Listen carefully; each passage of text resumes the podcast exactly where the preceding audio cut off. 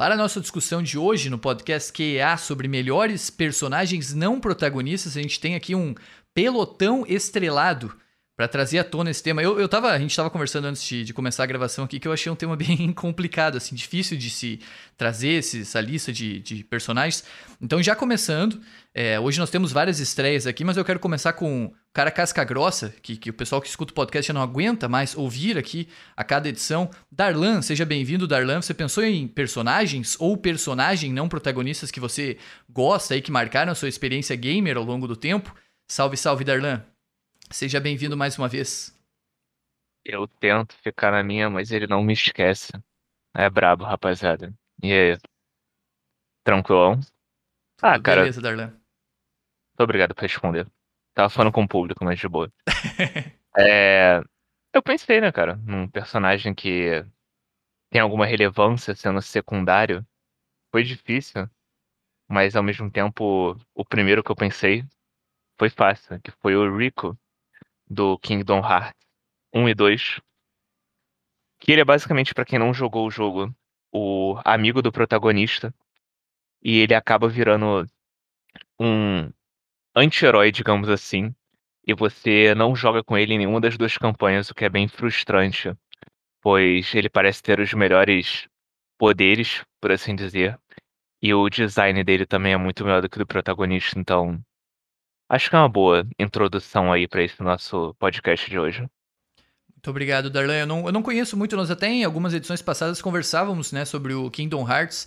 Esse universo para mim é novo, assim, nessas outras edições em que você citou o jogo, você até tentou explicar um pouco da narrativa, que é uma narrativa complexa, enfim. Mas eu tenho curiosidade, assim, em testá-los né, no futuro, porque são jogos que são considerados realmente muito bons. Vai ter aí um novo título, que possivelmente vai mudar o estilo artístico, é o que se fala, né, nos próximos anos. A Square Enix vem forte aí com, com suas grandes franquias de RPG é, por uma reformulação também, vendeu parte dos seus estúdios ocidentais, mas eu não, não conheço assim muito, é, muito embora esses jogos feitos no Oriente, né, de RPGs, consigam, talvez em, de uma maneira igual, assim, é, tornar os personagens que são principais e não principais interessantes. É, o Yakuza Like a Dragon é um RPG que eu joguei, é, o Yakuza que seria o sétimo, né? É, todos os personagens ali, apesar de, de nem todo mundo curtir o jogo, eram muito. É, tinham diversas camadas assim de personalidade. Isso era muito legal de se ver. Eu queria, inclusive, provocar e já chamar ele aqui, ele está estreando hoje com a gente aqui, o grande Gui Saplak, nosso mestre, é provocar ele, porque eu sei que ele gosta muito e jogou vários jogos Souls ao longo do tempo, mas provocar ele a respeito desse assunto, porque antes de gravar, e, e eu particularmente não ia citar nenhum personagem do, dos jogos Souls, mas antes de gravar me passou assim pela cabeça que talvez um, um dos jogos um dos jogos, né, de série de jogos que faça isso muito bem, de, de, trazer personagens não protagonistas, que não seriam os seus ali, os vilões principais, mas que, que sejam realmente é, marcantes, são justamente os jogos Souls. Você tem ali no Demon Souls o, o Ostrava de boletaria, como a dublagem trouxe, ou boletária, eh, você tem o Patches, a Hiena, tantos outros personagens uh, que, que marcam essa franquia, por vezes até por poucos diálogos. Você conversa com os personagens ali menos de 5 minutos, faz as suas quests e eles deixam cicatrizes profundas. O próprio Fluff, depois pode se sentir à vontade também para falar. Ele estava citando antes da gente começar a gravar aqui alguns dos personagens do Dark Souls 1 e tá passando uma moto violenta aqui na rua. Não sei se deu pra ouvir, espero que não no microfone. Mas seja bem-vindo, Gui Saplak. O que você pensa a respeito dessa questão dos jogos Souls? De fato, é, há esses personagens que lhe deixaram marcas? Você pensou em algum dessa franquia em específica ou tô falando bobagem aqui? É, da, da franquia Souls, assim, não, não existe essa, essa situação dos não protagonistas? Seja bem-vindo, Gui. E aí, galera, de boa. Muito obrigado, Vitor, aí, pelas apresentações. Obrigado pelo convite também de estar participando aqui. É, cara, sim, eu, eu acho bastante, sim, que os, que os personagens de Dark Souls, eles, eles deixam uma, uma barca, assim, bem grande, como eu tava falando, tipo, já como jogos da From, assim, eu, eu não joguei Nioh, nem, nem outro tipo, só joguei os, os Souls-likes da From mesmo, tipo, eles não têm um, um protagonista, tipo, declarado, assim. Tipo, tem o Sekiro ali, que daí tem o próprio Sekiro, mas os outros não. Daí, tipo, tem vários personagens bem legais, assim, de, de ter. De, de, de ir aparecendo pelo jogo mesmo. O Cebolão, por exemplo, que é o que todo mundo conhece aí, um dos favoritos, tipo, de todo mundo também é bem legal, ele aparece em todos os jogos. O Pets também, que todo mundo odeia ele, tem gente que quando encontra ele mata. Eu, eu sou dos caras que, que gosta de deixar ele vivo para ver o que, que ele vai fazer ao decorrer do jogo, eu acho isso bem legal.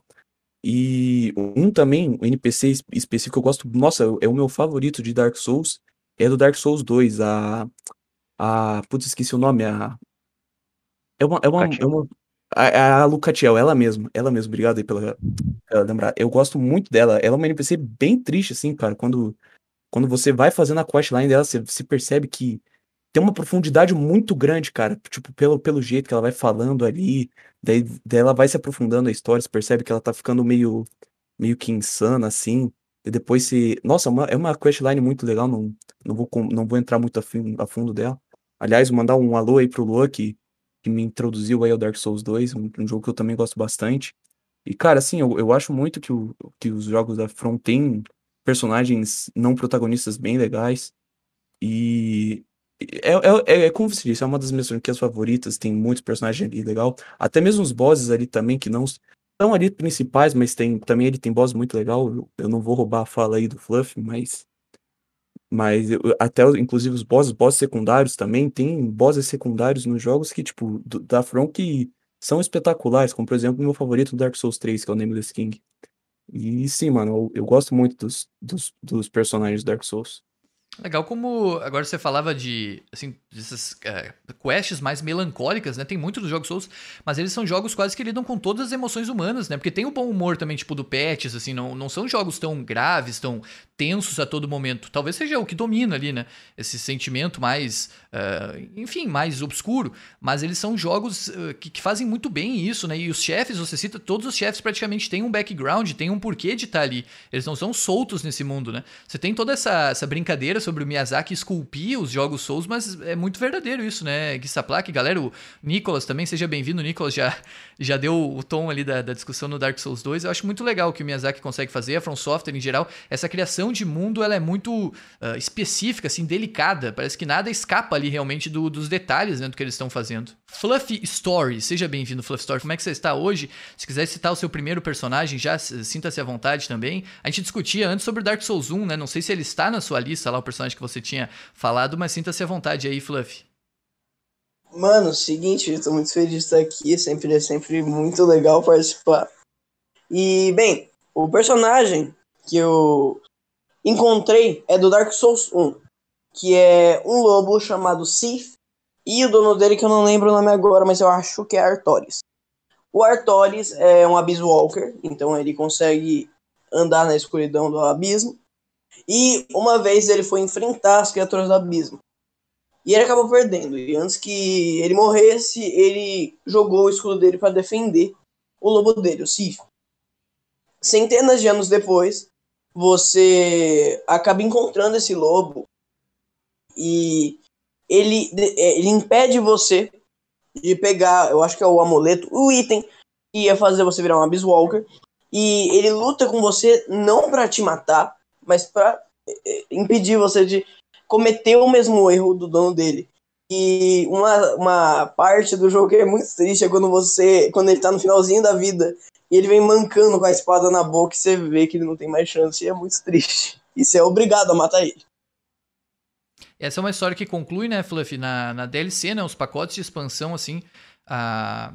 é legal, novamente, né, fazendo esse elogio à From Software, como nada escapa, inclusive essas expansões né, pagas, mas nada escapa a essa construção de mundo. E claro, a pessoa tem que se empenhar um pouco também, né? Porque muito do, do que há ali de informação às vezes está está inscrito em algum uh, item que você tem que uh, ler, buscar isso de, de uma maneira externa, né? Os jogos não te dão isso tudo mastigado ali. Isso eu acho também interessante, né? Você talvez seja um dos é, passageiros ali naquele mundo, apesar de controlar o personagem, é, ele não, não te dá essa, essa dimensão de que tudo acontece em volta de você, né? Existem outras histórias acontecendo ao mesmo tempo, e para isso você tem que estar atento, tem que fazer toda essa, essa exploração, esse estudo, né? Sobre o que rola ali. A Genor Cash, seja bem-vindo a Genorcast. Eu acho que você falou alguma coisinha hoje mais cedo, não sei, porque me parece que eu vi ali quando eu comentei sobre o Gui Saplak. Se você quiser comentar também alguma coisa relativa a personagens, aí sinta-se à vontade, Genorcast. Seja bem-vindo. Continuando sobre Dark Souls. Bem, o Fluff já citou o Abyss Walker eu queria citar uma coisa interessante do Abyss Walker. Além de ele ser um personagem muito maneiro, ele também é meio que reflexo do que o jogador é no mundo. Porque, quer dizer, do que o jogador profissional, evoluído. Porque ele é um guerreiro incrível, ele tem um companheiro fiel poderoso, e ele andava pelo abismo sem medo. Só que no mundo de Dark Souls não importa o que você seja. É um mundo que tá contra você e vai tentar te acertar onde dói mais quando tu menos espera. O Abyss Walker sofreu e o seu ajudante, o Lobo, apareceu lá e ele te impediu de lutar contra. Carai, buguei aqui. Ele queria te impedir de andar pelo abismo, porque não é um chefe que queria ter o mal, é um chefe do... é um chefe bom. É que geralmente eles fazem o vilão principal e o herói principal serem meio que muito extremos. O vilão é tudo de ruim e o herói é tudo de bom. Então personagens mais complexos, por exemplo, ficam, digamos, nos secundários. É, Mega Man é o Mega Man X é, é, a, é a representação da paz, o Sigma é da guerra e o Zero, personagem complexo de lá. E por aí vai. Você vê isso em tudo que é tipo de mídia, não é só games. Eu, eu dei uma. Porque é a mídia que estamos falando, né? Mas é legal quando isso consegue furar um pouco, né, Junior? Escapar dessa, dessa ótica, assim. Porque eu diria, por exemplo, os filmes de super-herói, talvez na, na, grande maioria, na ampla maioria, eh, eles constroem esse personagem para antagonizar de, de uma forma que você. Uh, tem, claro, sempre tem aqueles que pelo carisma, conseguem se aproximar do espectador, né, de quem está consumindo isso. Mas os, os, antagonistas dessas outras produções aí, eles são muito é, para um lado completamente oposto ao que o herói, né? Eles representam valores muito opostos. Então é legal quando a gente tem esses jogos que ficam nesse meio termo, né? Que eles não, não, não pintam, ficam numa margem cinza. Eles não pintam nem de um lado nem de outro. Uh, eu diria que são, são a grande. são uma minoria, mas é bom quando eles conseguem fazer isso, né? E não é fácil de se fazer também. É, requer um grande trabalho de história, de roteiro aí, de é, background mesmo, né? para a construção desse mundo. Mas, é, é, voltando ao Darkzinho, eu tô ansioso, Darkzinho, para ouvir as suas contribuições hoje aqui, porque você falou que ficou aí alguns dias pensando nos personagens, e de fato não é um tema muito fácil, né? Mas seja bem-vindo, Darkzinho. Quais personagens aí você gostaria de citar hoje entre os melhores não protagonistas dos videogames? Opa, cara, salve. Então, é, eu fiquei pensando bastante assim, por causa que esse tema é um tema que eu realmente não tava conseguindo pensar em algum personagem que eu achasse mais legal que o protagonista mesmo, mas depois eu acabar pensando um pouco, eu acho que. Por exemplo, tem o Watch Dogs 2 que eu gosto muito. Aliás, eu não gosto muito do protagonista do jogo, porque ele, que é o Marcus Holloway e tal, ele não tem muita motivação, sabe? Ele não tem muito. nada que agrega muito a história ou, a, ou ele mesmo. Tipo, parece que ele só quis entrar naquele grupo ali, no, naquele meio que é o DeadSec, sabe? E é isso. Aí. No próprio DeadSec, na equipe dele, tem o Ranch, por exemplo, que eu acho ele um personagem muito mais legal que o próprio Marcos, que ele tem um certo carisma e tal. Assim, também não é um personagem que consigo pensar muita coisa sobre ele mas assim, muito melhor que o próprio Marcos. Ele ma assim, marca nesse sentido para você do, do Hot Dogs 2? Sim, sim, porque ele é... Ele marca muito pelo carisma mesmo dele, sabe? Porque é um personagem sim, muito sim. legal, divertido, sabe? Aí, outro personagem além dele, o único assim que eu consegui pensar foi o Capitão Price do próprio COD, sabe? Dos Modern Warfare e tal, porque eu não acho que ele seja um personagem tão secundário assim, né? Mas ele sempre se destaca muito, sabe? Entre os outros personagens. Ele é um personagem muito legal, assim, que você sempre quer saber mais sobre ele, saber como é que vai se desenrolar aquela história também. Ele deixa tudo mais interessante, sabe? Então, além disso, eu não consegui pensar muita coisa, sabe? Eu gosto muito dos personagens. O Modern Warfare tem muita gente boa, né? O Soap, ele, ele faz meio que uma transição. No primeiro, ele é o, é o personagem principal, mas depois ele vai se tornando secundário ali. Não é aquele que você controla, pelo menos, né? Mas tem muita gente boa nos Modern Warfare, é incrível mesmo. Eles conseguiram fazer o Shepard, né? A dimensão que ele toma depois como vilão. Enfim, é muito legal mesmo o Darkseid. É uma boa lembrança. Watch Dogs eu não conheço muito, não sei se, se, a galera e alguém quer comentar, porque essa é uma franquia, você fala que não gosta muito do protagonista do 2, eu sei que o 1 ele já é bem mais marcante, né, Darkzinho? E o 3, que é o Legion, ele virtualmente, assim, não tem protagonistas, né? Porque você meio que pode pegar qualquer personagem da rua, eu não sei se, se eu tô falando bobagem, porque eu não joguei o, o, Legion, mas é uma história mais ou menos assim, né? Tô, tô errado? Sim, o Legion, eu joguei ele, tipo. É bem isso mesmo, você pode pegar qualquer personagem. Eu acho um sistema muito legal, só que peca um pouco na questão da história, porque o seu personagem, como você sempre pode jogar com qualquer um fazer, o seu grupo e tal, é, ele não é muito, sabe, não tem nada sobre ele, porque é só uma pessoa que você pega lá e é isso. Então, o jogo eu acho que ele tenta, assim, dar mais destaque para os outros personagens, como os vilões e a própria inteligência artificial que te acompanha no jogo, que é o, o Bagley, que é um personagem que ele é muito interessante mesmo. Só que nessa questão, os protagonistas assim são totalmente sem vida. Por exemplo, nenhum nome deles é citado, por causa que não dá para você colocar sempre o nome dos personagens em um jogo que você pode controlar qualquer um. Então o nome da pessoa pode ser qualquer um, né? Então é uma questão que eu achei complicada no jogo, mas sei lá, é um jogo legal, mas não é essas coisas. Dentro dos jogos da Ubisoft, o Legion foi o que você menos gostou. Do, da Ubisoft, não, desculpa, do Watch Dogs foi o que você menos gostou, o Legion? Não, sim, o Legion foi o que eu menos gostei. O 1, para mim, continua sendo o melhor de todos os Watch Dogs. O 2 também é um jogo legal, só que não é nada muito incrível, sabe? O Legion, para mim, ele é bem ruim mesmo. Não é um jogo muito bom, não. Ah, obrigado, Darkzinho. Agora sim, Nicolas Augusto, por favor, Nicolas Augusto. O grande momento, faz tempo aí que, que a gente estava tentando colocar o Nicolas no, no podcast. Nelo, qual personagem você pensou, Nicolas, para nossa discussão de hoje? Nossa, esse nick é old, hein? Bem, e aí pessoal, beleza? Finalmente feliz de ter uma edição que eu posso ter algo para falar. E eu já até começo aqui com é, um personagem da minha franquia favorita de jogos, Assassin's Creed. E, bom, o que eu fico, é, acho legal desse personagem é que, bom, do que, que se trata esse, o, essa franquia? É, é pegar determinado momento histórico, é, representação histórica na realidade, em determinado momento histórico, e introduzir ali uma história do ocorrer da franquia, onde tem acho que mais de 10 jogos, se não me engano, né? E o personagem que eu gostei muito e como foi trabalhado na, na, também na minha trilogia da franquia favorita, que é o Leonardo da Vinci, está presente no Assassin's Creed 2 e Brotherhood. Porque eu acho que a Ubisoft acertou bem em questão de pegar esses elementos é, introduzidos nessa, nesse momento histórico e vincular ele é de uma maneira que faça sentido na história, não deixar ele largado por aí o que eu vejo depois em muitos dos jogos da franquia. Porque além dele é, ser uma pessoa histórica que faça, acho que causa um impacto, porque ele era o quê? O pintor, o inventor, engenheiro, escultor, arquiteto. Então a maneira como ele é introduzido que é como ele era amigo da família do Ezio, ele forja, ele conserta as lâminas do Altair para o Ezio, ele decifra lá o é, aquelas gravuras dos assassinos, tem um impacto legal na história. É um personagem muito carismático também. A missão que a gente faz, se eu não me engano, no 2 e no Brotherhood tem uma semelhante que a gente escolta ele na carroça, depois tem todo aquele clima descontraído no final. Eu achei muito bem trabalhado. Nossa, esse jogo, claro que o Da Vinci, como você fala, né, Nicolas, não aparece só no 2, mas o 2 para mim é muito especial.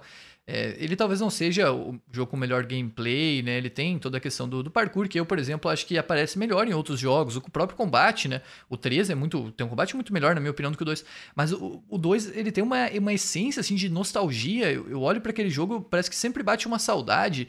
É a trilha sonora, os cenários, aí tem o Da Vinci, tem o tio Mario também, do, do Ezio, assim, que nossa, eu acho isso tão, tão legal, sabe? A maneira como tudo é construído ali, a relação dos personagens, mesmo com os vilões. A Ubisoft fez algo muito especial mesmo no 2. Eu ainda quero jogar o Assassin's Creed 1, mas a, a, o que eu ouço falar dele é que ele é um jogo que fracassou em alguns aspectos. Assim, ele era mais repetitivo, ele não conseguiu dar essa dimensão do que inicialmente se pensava para esse credo dos assassinos. E o 2 é um jogo, acho que talvez dá essa, essa vida, dá essa alma para a franquia. E, enfim, eu sempre, sempre lembro com muito carinho. Nossa, Da Vinci é um, é um grande personagem mesmo. Bem lembrado, é, Nicolas. No caso, eu até destaco esse porque ao longo da franquia. Não, pode, pode falar, Nicolas. Acho que o, o Agenor falou do, do Maquiavel, do Brotherhood. Isso aí. É, os, aquela trilogia ali em que o Ezio aparece é muito legal, né? Os três jogos. O que você ia completar, Nicolas, a respeito do, não, é por causa que durante outros jogos que eu sentia que era uma forçação de barra também para incrementar alguma figura histórica. Porque, por exemplo, eu joguei todos os Assassin's Creed, tirando o 3 e o Liberation, que eu tive até que preguiça ainda, tô tentando, tá? até tenho lá para fazer. Mas, por exemplo, eu já vi lá que aparece. ah, No, na verdade é no Rogue, eu quase confundi aqui. Aparece lá o Benjamin Franklin. Parecendo que só daquela aparição, sabe? Ah, oi, aqui, conhecemos uma pessoa em comum, conserta esse aparato aqui pra nós. E acabou. No Odyssey, eu lembro que acho que foi um pouco melhor. Claro, tem várias figuras históricas no Odyssey, mas que acompanha a gente a todo momento, e eu considero aquele personagem secundário mais é, destacado, que é o Heródoto, né, o grande é, historiador grego, mas também não foi aquela coisa que o Da Vinci atingiu. Então, como personagem secundário dessa franquia, eu acho ele o melhor. É verdade. Não, bah, o- é, você fala essa questão de, de personagens que parece que só estão colocados ali meio forçadamente. Eu me lembro do Syndicate. Espero não falar bobagem aqui, mas quando você vai no capítulo da, da Não, segunda. exa- é, Sy- nossa, o. Syndicate tem muito disso. Os caras botam. É, eu, eu detestei as missões do, do Charles Darwin, tem uma lá do Karl Marx também. Eu parei de fazer quando eu vi que não precisava pra platina, eu falei, esquece, é muito chato isso aqui. É, quase como se eles fizessem uma pontinha, assim, né? Me, me fugiu a palavra lá. Não é pontinha, tem outra, uma expressão em inglês, né? Quando eles aparecem assim e, tipo, já, já somem e tal. Só colocam Aquela ali. aparição tipo, oi, beleza. É, exatamente, exatamente. E, e isso não, não ocorre lá nos, nos primeiros Assassins, né? Eu, inclusive, espero com muita ansiedade um dia que a Ubisoft puder ou quiser, né, retomar aqueles primeiros com as tecnologias atuais. Acho que seria isso muito bem-vindo. Um, dois, os três do Ezio, eu acho que seria, seria bem legal mesmo. Gui Saplak, passado esse momento inicial, aqui acho que todos já tiveram oportunidade de pelo menos apresentar um personagem, né? Se você quiser continuar com a nossa segunda rodada, qual, qual você pensou na sequência dentre os melhores não protagonistas na sua experiência nos videogames? Cara, quando o papo tava rolando ali mais pro começo ainda do- da série Souls ainda, voltando, só pra fechar agora mesmo, que eu lembrei que recentemente tá bomba- bombando não, né, mas agora com Elden Ring aí na, no mercado e tudo mais, que, que não é nem um, um personagem feito da From Software em si, mas tipo, que bombou bastante por aí, que é o que é um próprio jogador mesmo, que criou um personagem que é o Let Me Solar, que é o, o carinha que tá aí matando a Malenia, que é por muitos o boss mais difícil de Elden Ring. Eu ainda acho o, o Mog um pouquinho mais difícil e o, e o Radan um pouquinho também mais, mas tá aí. E, e, cara, esse é um personagem que, que literalmente ficou muito grande por aí, velho. Você, você vê muita gente comentando sobre. O cara ficou, tipo, muito famoso, velho. E tanto é que recentemente eu até lembro que ele fez uma live, tipo, matando, acho que ajudando mil pessoas a matar a Malenia. Foi, tipo, algo surreal. Ele conseguiu até. Se não me engano, acho que foi, tipo, várias lives separadas, acho que foi umas três, quatro lives de umas cinco horas, e, tipo, foi algo, algo bem legal, tipo, não é um personagem específico, assim, né, é tanto é que é um, é um, um personagem ali de uma pessoa que criou, mas que agora, cara, virou um personagem que eu tenho certeza que nos próximos jogos da From Software vai ter pelo menos algum, algum easter egg ali, ou até mesmo um, um personagem em si desse, desse, desse cara aí, muito louco que fez essa, esse feito aí histórico. Nu- Nunca, que ninguém nunca tinha pensado em fazer isso antes. Só pra fechar mesmo, agora no tema de Dark Souls, eu, eu resolvi falar isso que eu lembrei. Mas agora de personagem, cara, um, um personagem não, não protagonista, sim, que eu gosto bastante, tanto é que é um, um dos jogos que eu recentemente platinei, que é o aquela série Borderlands, velho. Borderlands é uma série que eu comecei, que eu conheci há pouco tempo, né? Graças ao Luan e ao Falcon que me recomendavam sem parar. E tipo, não, não tem um protagonista, um protagonista específico o jogo, mas tem vários personagens ali que eu gosto. Entre eles o Claptrap. O Claptrap é meu favorito, cara. Eu amo aquele robozinho. Tanto é que eu descobri que muita gente não gosta. Recentemente eu tava numa party jogando com o pessoal de um amigo nosso, ele tava jogando o Borderlands 2 pela primeira vez. Ele ficava, caraca, mas esse robô não cala a boca nunca. Parece que o Caraca, pessoal não sério? gosta muito do Claptrap, velho. E, eu, e, cara, eu, eu gosto muito do Claptrap. É, é um personagem que sempre ali, eu, eu, eu fico dando, risada, porque ele, ele consegue fazer ali um. um- eu, não lembro, eu não lembro o que tava falando um tempo atrás, mas ele é um, ele é um personagem que tá sempre se ferrando, mas ele tá sempre fazendo piada disso, velho. E, tipo, você- é umas piadas que tu dá uma risada, velho. Eu acho ele muito massa. Tanto é que no, no Borderlands 2 tem uma missão meio que triste, assim, dele. Não é, não é spoiler, porque é uma missão secundária, mas que é a missão do aniversário dele. Que ele vai lá, pede pra você entregar convite pra cidade inteira e ninguém vai. Daí se vê lá ele dançando sozinho. Eu acho isso muito bom, cara. Ele é um personagem que eu gosto muito secundário. E, e no Borderlands ainda também tem vários, mas um, um que eu gosto bastante, né? Que, que tanto é que agora já tem jogo dela tudo mais, que é a Tiny Tina. Ela é uma, uma personagem, tipo, que, que, que é bem querida até pelos fãs. Eu ainda prefiro Claptrap, mas eu resolvi falar aqui da Tiny Tina porque é um- é que todo mundo, a maioria gosta, assim. Que é- ela, ela também é uma personagem meio divertida, assim, ela fica fazendo essas piadinhas. A, a DLC do, do Borderlands 2 que tem lá é, é bem divertida também, ela fica comentando lá, né, que é um RPG de mesa. Tem agora o Tiny Tina Wanderers, que eu não, não sei como é que é, o Victor que já jogou vai poder falar mais sobre disso. Mas eu gosto bastante dos personagens de Borderlands 2, tem vários ali, tem o, o Mr. Togs, acho que é o nome dele. Também é um, é um, é um cara bombadão, bem, bem eclético assim, ele, ele fala berrando, é muito legal, a DLC dele também é muito divertido. E Borderlands 2 tem, tem vários desses personagens assim que eu gosto. Até o Handsome Jack lá, que é o, o, bo o boss final, é, é icônico. Cara, eu sempre racho o bico no começo do jogo quando ele fica falando que ele comprou um pônei tão empolgado. ele fala, ah, eu comprei um, um pônei de diamante porque eu sou rico, e essa é coisa que gente rica faz. E depois ele descobre que o pônei é, é literalmente um pônei vivo, e começa a conversar com o pônei, com você. Cara, eu acho, acho isso incrível. Acho que eu já tô falando demais aqui, vou deixar pro outro. Não, que isso, Gui Saplaque. Eu, quando você falava, é, o que me veio à cabeça assim, é como a série Borderlands tem esse elo, né, que liga todos os jogos, porque é o que você disse, ele não tem exatamente um protagonista ali, né? Os personagens que você controla no 1, eles aparecem no 2, mas eh, não necessariamente controlados por você, e assim vai, vai mudando. O 3 eu não joguei ainda, nem o Persico, o Wonderlands também tem a, a Tiny Tina, enfim. Mas a, a, coisa que une, acho que todos, é a forma como todos esses, esses, essas figuras, eles têm um carisma muito grande, né? E o humor é esse humor um pouco... Depende, claro, do, do nível ali dos jogos, o Tiny Tina é mais pro infantil, assim, tal, mas é um humor meio ácido, assim, irônico, né? E, e todo mundo engloba isso, não apenas os, os, heróis, os principais, mas também o Handsome Jack, como você falou. Nossa, é uma franquia que, que eu acho muito boa também. O gameplay nem se fala, né? A estrutura de como você pode montar build é, do, dos personagens, uh, jogar com amigos, né? Acho que o elemento co-op do, do Borderlands não pode ser nunca desconsiderado ali para qualidade. Eu, pelo menos, joguei todos eles até agora dos que eu fiz em co-op. E, e, e, tudo isso, todo esse, esse, universo, assim, torna realmente esses jogos bastante especiais. O Wonderlands, recentemente eu, eu concluí e gostei bastante também.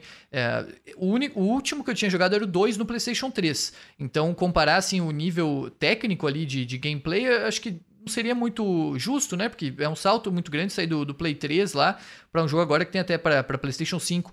Mas essa, essa essência, assim, de, de mundo, de você se divertir enquanto joga, ele se mantém Uh, e são jogos brilhantes, mal posso esperar aí para ter os próximos títulos, né? E uh, dentre os personagens que você citou, assim, uh, também eu gosto muito deles e de, de resto, acho que o Nicholas Augusto também jogou os, os, Borderlands, pelo menos aquele que saiu, né, Nicholas? O Assault on Dragon Keep, enfim. Não sei se você tem uma impressão parecida. Foi a DLC mesmo. Você, você curtiu um quando. Dois Não, curti muito. É, eles deixam, deixam marcas, né? São jogos que na, na experiência nossa de FPS, assim, acho que ele distou um pouco. Às vezes os FPS acabam indo todos para o mesmo caminho e Borderlands foge um pouco disso, né? Acho isso realmente bastante interessante no que é feito lá pela 2K, é, pela Gearbox, né, que, que, desenvolve, enfim. E vamos ver o que, que o futuro reserva. O Wonderlands dá esse, essa outra face, assim, como um jogo em que você uh, até pouco mais assim pro RPG fantástico, né? RPG de, de fantasia ali. Mas a franquia Borderlands ela não morreu, né? Deve, o título 4 deve sair aí nos próximos anos e mal posso esperar para ver o que, que essa próxima evolução também vai, vai trazer. Um, o, o Darkzin já tinha concluído os seus jogos, mas sempre fique à vontade aí para entrar, Darkzin, na, nas discussões quando você quiser. Então chamar o Fluff, se Fluff tiver mais algum personagem que, que pensou nessa questão dos melhores não protagonistas. Mano, só queria dizer que. Ah, mano, o Nicolas ter falado do Da Vinci realmente. Nossa, o Da Vinci é realmente um personagem assim, não. É um personagem não principal que é muito bom, cara. E ele tem uma, uma real. Ele realmente interfere no, no, nas missões, né? Porque tem aquela missão que foi, foi até inspirada em uma das obras do Da Vinci, que você tem aquele tanque que o Da Vinci criou e você começar a controlar o tanque para ir batalhando com os Templários, né? Daí você vai explodindo os tanques. Eles roubaram o tanque do Da Vinci, você pega um dos tanques do Da Vinci e vai explodindo os outros tanques. E um outro que eu lembrei também do Dark Souls 1, eu não sei se é o 1 ou o 3, eu acho que é o 3. E é o Sith the Scaleless, que é um dragão azul. Que ele chama basicamente os capangas dele para capturarem algumas meninas do reino. E nisso ele começa a fazer experimentos com as meninas e vários anos depois você pode entrar na cela dessas, é, desses experimentos, né? E eles podem estar agressivos ou não, mas sempre que você entrar, vai ter pelo menos dois experimentos é, encostados na parede, e se você chegar bem perto, você consegue ouvir o choro, que indica que existe alguma humanidade ainda dentro daquele experimento. Caraca. Essa, essa é uma questão. Uh, primeiro sobre o Da Vinci, você falou da missão do tanque, já veio uma raiva aqui, o, o Fluffy. que é aquela missão do tanque, a outra de, de voar Nossa. no Brotherhood. No 2 até é tranquila de voar, né? Tem aquele troféu perdível de chutar um inimigo. Mas bah, no Brotherhood é meio complicadinho, assim. Às vezes acaba sendo o que separa o Brotherhood para mim dos jogos que só tem single player. Isso no Play 4, né? Porque no Play 3 ele tem o multi. Não sei se dá pra fazer ainda hoje em dia o multi, acho que foi desligado até. Mas o Brotherhood para mim é o mais difícil ali dentre os, os, que tem single player, dá até uma raiva. Sobre os jogos Aquela. Nossa, tá louco. O, o, tanque tem um glitch lá, né? O que me salvou do tanque é o glitch. Mas a de eu voar. Fiz, mas... É. Eu não elas são chatas, aquilo ali pode separar da platina. Fora que tem que fazer todos os objetivos secundários, o Brotherhood, eu achei dentre eles ali o jogo mais complicadinho, assim. Salvo engano. ele... Não, é difícil, falar, mas. Tipo, a missão do tanque é difícil, mas é muito boa, cara. Eu amei. É, a participação do Da Vinci, como um todo, ela é muito interessante né, no Brotherhood. Porque o 2, ele, ele entra como um personagem que, acho que ele é marcante, sem dúvida é marcante, mas eu imagino assim que no Brotherhood, acho que você usou a palavra bem, pelo menos para mim, se eu concordo, interferência, né? acho que no Brotherhood ele, ele tem mais disso, assim, de interferir mesmo, de ser um personagem mais atuante ali. Mas desde o 2 eu, eu gosto muito do Da Vinci, realmente o Nicolas citou muito bem, assim, eu, eu gosto bastante dele também. Uh, quando você falou do, do o que eu pensei, em geral, assim, não é nem fazer uma crítica. Hoje, mais cedo, a gente citou por alto o Odyssey, e os Assassin's Creed RPG são muito bons. Mas o que separa um RPG, que é um RPG que talvez você venha a concluir, depois de concluir quem sabe não se lembre mais muito dele, ou que não deixe uma marca mais profunda em você, é essa diferença entre os jogos RPGs mais densos, que tem os personagens, uh, ou a quantidade, né? Quanto mais personagens interessantes, quanto mais personagens. É, não ser profundos, né? Esse RPG tiver, quanto mais esse universo for um universo que você passa a acreditar, em que você seja um, um atuante ali dentro, e os Souls, fazem isso. Você citou talvez um personagem secundário aí que dentre a dimensão do, do que é o jogo, seja um dentre tantos, né, Fluff? E isso que é o legal dos jogos Souls. Existem poucos personagens ali que não vão te marcar, que são aqueles que você passa por cima e depois esquece. Um pouco do que o Nicholas falou lá do do Odyssey, e eu, eu estendo isso pro Valhalla, por exemplo, que é um RPG que eu não curti tanto, para mim é o pior dos três RPGs do Assassin's Creed. Pra, pra se delimitar essa diferença de como uh, o RPG da Ubisoft talvez crie um uma ideia diferente de RPG, de simplesmente ter ali várias quests, de ter vários personagens, quando na verdade esses personagens, essas quests, muitas delas, não todas, mas muitas delas são simplesmente passageiras. Não se dá essa atenção aos detalhes, à construção prévia, né, de, de explicar por que estão ali, como se ocorre nos jogos Souls. E a gente poderia talvez fazer um podcast aqui, é, e eu talvez não seria a pessoa ideal para isso, né, porque eu joguei é, Bloodborne, Demon Souls e Elden Ring apenas. Mas pegar aí a galera que realmente foi mais a fundo, como vocês, o, Luan, o Gizaplac citou também bem o nosso mestre, se, se pegar, a gente pode fazer um podcast inteiro aqui simplesmente sobre esses personagens não protagonistas marcantes do Souls. Porque o Miyazaki tem essas ideias mirabolantes, assim. O Elden Ring, antes de, de, começar a gravar aqui, eu tava citando, eu não me lembro o nome, mas tem toda aquela relação no castelo lá do, do leão, que fica ao sul do mapa, entre o pai e a filha. Que você vai procurar lá o pai dela no, no castelo, depois ela some. São histórias é, pesadas, são histórias que, que deixam marcas assim no jogador. E às vezes histórias com as quais você interage por cinco minutos, o que é o suficiente para te trazer esse tipo de sentimento. Coisa que em outros é, RPGs mais passageiros, assim, isso não, não ocorre. No Valhalla talvez tenham pouquíssimas histórias que me tragam essas lembranças, assim, essas marcas como as que os jogos Souls por vezes conseguem fazer, né? Então, já tô, já tô circulando muito aqui no assunto, mas é, quando você falou do, dessa participação do dragão e tal no Dark Souls, e eu não, não joguei, eu não posso atestar sobre ele, mas isso me lembrou de muitos outros casos, né, em que às vezes esses jogos Souls conseguem participações mínimas deixar essas marcas máximas, né? Então, é Nicolas Augusto, você tem mais algum personagem que você se recorda, gostaria de citar? Tenho sim. Um aqui que é, que para mim, que eu não acho que tem tanto impacto, mas que eu gosto muito, é o Mimir do God of War 2018. Que o que eu digo isso impacto é que, por exemplo, é aquele personagem secundário que acho que dá aquela movimentada na história.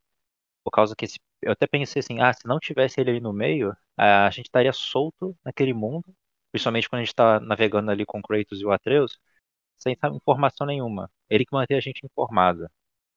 Ele que tem, às vezes, as piadinhas, momento mais descontraído. E que eu acho que também pro jogo é, que vem vai ser de grande importância, eu não vejo dúvidas. É, mas é um dos personagens que eu mais gosto. Me recordo, assim. Bah, eu, antes de, de fazer o podcast, tava tentando me lembrar de, de personagens. E aí, às vezes, o que eu faço para chegar nessas figuras, assim, é pegar os jogos que eu mais gosto. E eu gosto muito do God of War 1. Mas eu tava com enorme dificuldade em me lembrar de alguém. Tipo, pô, Atena é legal e tal, tem. Acho que talvez dos personagens não protagonistas ali, a Atena seja uma marcante. Agora, eu não consegui, assim, dentro da franquia God of War, me recordar. E outra vez você fala dessa figura do, do Mimir, assim, que uh, é uma como eu posso dizer, eu curti muito ele também, mas eu não, não tinha me, me recordado antes de começar a gravação assim, assim como, por exemplo, o Leonardo da Vinci. E no God of War 2018, até para citar dois mais que eu acho que são muito interessantes, o Brock e o Sindri. Eles quebram um pouco esse gelo, né? O que você fala do Mimir trazer essas piadas, enfim, o universo do que eles, é, do que o Cory Barlow consegue fazer ali com a Santa Mônica no God of War 2018, ele é bem diferente do que até então vinha sendo feito uh, com, com, muita qualidade. A franquia God of War teve essa revolução, né? Mudou o estilo, mas ainda assim mantém essa presença dos personagens e talvez agora mais do que nunca, né? Porque nos antigos, eu, eu sou um pouco crítico, principalmente ali a partir do, do God of War 3, a, a, questão como o Kratos talvez perde um pouco da, da sua complexidade, né? Se torna um personagem simplesmente matador de Deus, ali aquele cara raivoso, é, sem ter mais da, do, do passado dele como um e o dois fazem. Mas o 2018 ele volta a trazer um pouco dessa, dessa sensibilidade né, do Kratos como humano. E o Mimir, o Brock, o Cinder, o próprio Atreus, a Frey, acho que todos ali fazem esse papel, contribuem para esse papel, né? God of War 2018, bem lembrado, Nicholas. Outro personagem que eu gosto bastante, o Mimir. E aí, eu, só acrescentando, acho que o Brock e o Cinder também eu curto. Não sei se você acha os anões lá muito chatos e tal, mas eu acho eles muito interessantes. Eles vão voltar agora no Ragnarok, né? Que vai lançar no, no final do ano.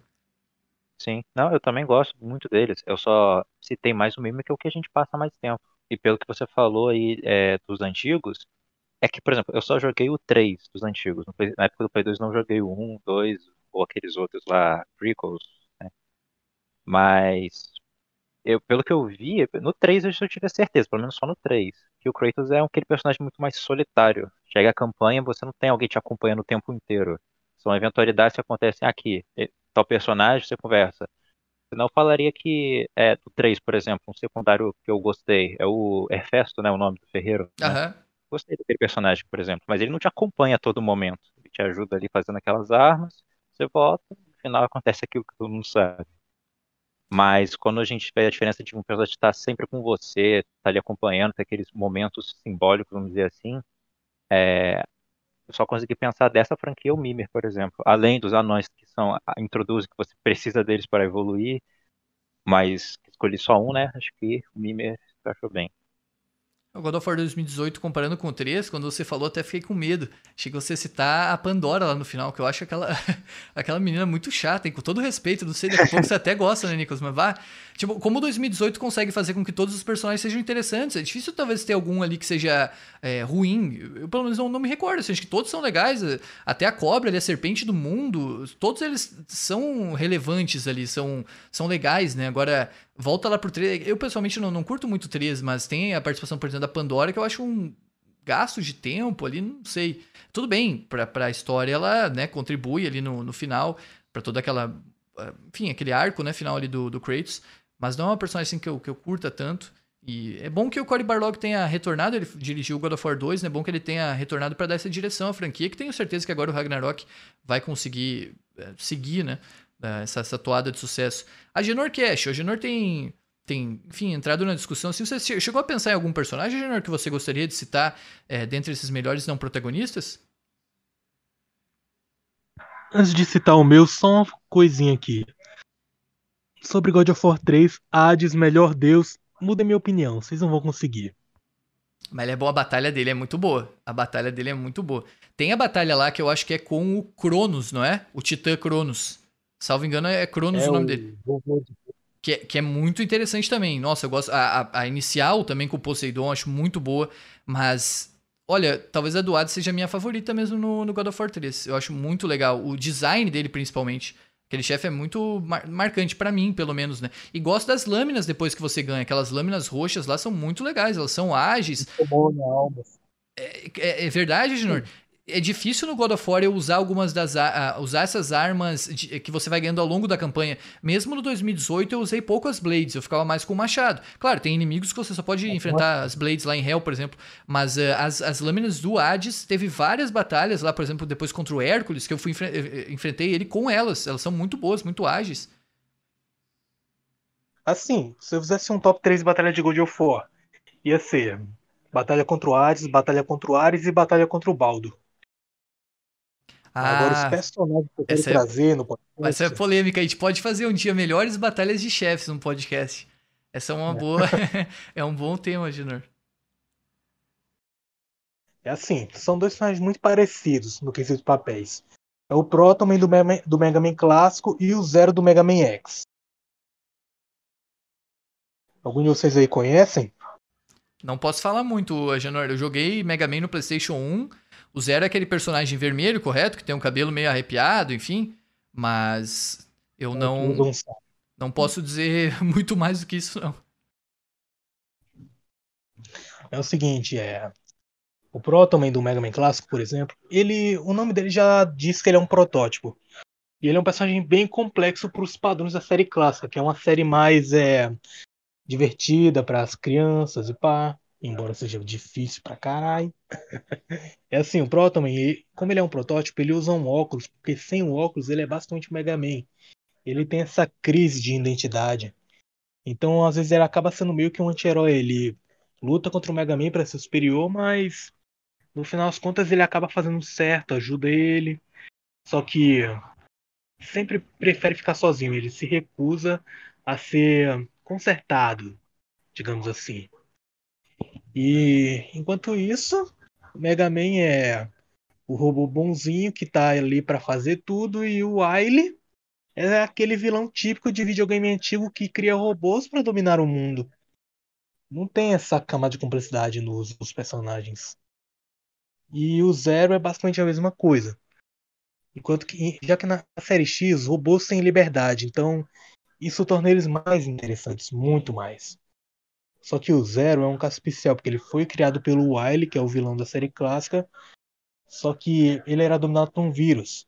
E quando esse vírus foi removido dele foi passado para o vilão principal, que é o Sigma, ele virou um personagem do bem, só que ele ficou com uma crise de identidade. Ele queria que o X superasse ele, porque ele não vê muito potencial nele mesmo, porque ele ainda é a fonte do vírus que deixa os robôs mal. E ele sacrifica muitas vezes, ele comete muitos erros. E o X, que é meio que a nova versão do Mega Man, tá sempre fazendo certo, é uma figura de paz. Zero, ele é um personagem tão interessante, mas tão interessante que o Inafune queria que ele fosse o protagonista de, da saga Mega Man. Das, quer dizer, a saga Mega Man X. Inclusive no primeiro jogo ele era o Mega Man mais poderoso. Aí depois ele ganhou sua gameplay única com Sabre, e aí surgiu o Mega Man Zero que explorou mais personagem interessantíssimo. Que sem dúvidas é o favorito da grande maioria, inclusive o meu. É, da saga X e de toda a saga Mega Man. Zero, seja da saga dele ou seja da saga X, é um personagem que define bem. Um personagem que marca muito mais que o protagonista. Eu iria fazer uma pergunta, Junior, por... e acredito que você talvez tenha alguma informação. Por onde anda a franquia Mega Man? Questão futuro do, dos jogos. É, só teve. De, de, jogo novo, só teve o Mega Man 11, que muita gente falou que é o melhor da série clássica. A série X, que é a minha favorita junto com a série Zero, ela meio que só teve as coletâneas. Só que as coletâneas venderam muito bem, o que pode trazer futuramente jogos novos para essas franquias. Porque a coletânea do Mega Man clássico saiu muito bem. Só que a Capcom, assim, ela tá mais focada em RE e Street Fighter. Mas eu não acho isso totalmente ruim, porque franquias como Mega Man e Devil May Cry são tratadas com extremo cuidado. Enquanto que, infelizmente, Resident Evil eles fazem uma parada meio qualquer jeito para atrair o povo. No Resident Evil 8, por exemplo, já pegando gancho, os vilões são muito mais memórias que o Ethan. Ethan é sem dúvidas o pior protagonista de Resident Evil. O último protagonista realmente bom foi o Jake, do RE6. É assim, quando fala dos Resident Evil novos, vem o quê? a Lady Dimitrescu ou o Heisenberg. Porque são personagens bem desenvolvidos. E não é porque a gente não vê o Ethan, é porque ele literalmente tem um carisma de uma pedra. o Tiff, por exemplo, ele raramente aparece, raramente fala, mas tem o seu carisma. O Dungai também. O Far Cry do 3, você lembra um pouco do Jason, você via a rivalidade dele com o Vaz. Não era como no 5, no 6 ou no New Dawn. Você lembra muito bem do Jason e do Vaz. Olha, esse é um e... excelente ponto, porque o Jason do Far Cry 3 é um grande personagem, é um grande protagonista, apesar do jogo ser em primeira pessoa. O Gui Saplak falava do, dos Modern Warfare, que também são em primeira pessoa, claro, é, falando de alguns personagens que não são aqueles que você controla, né?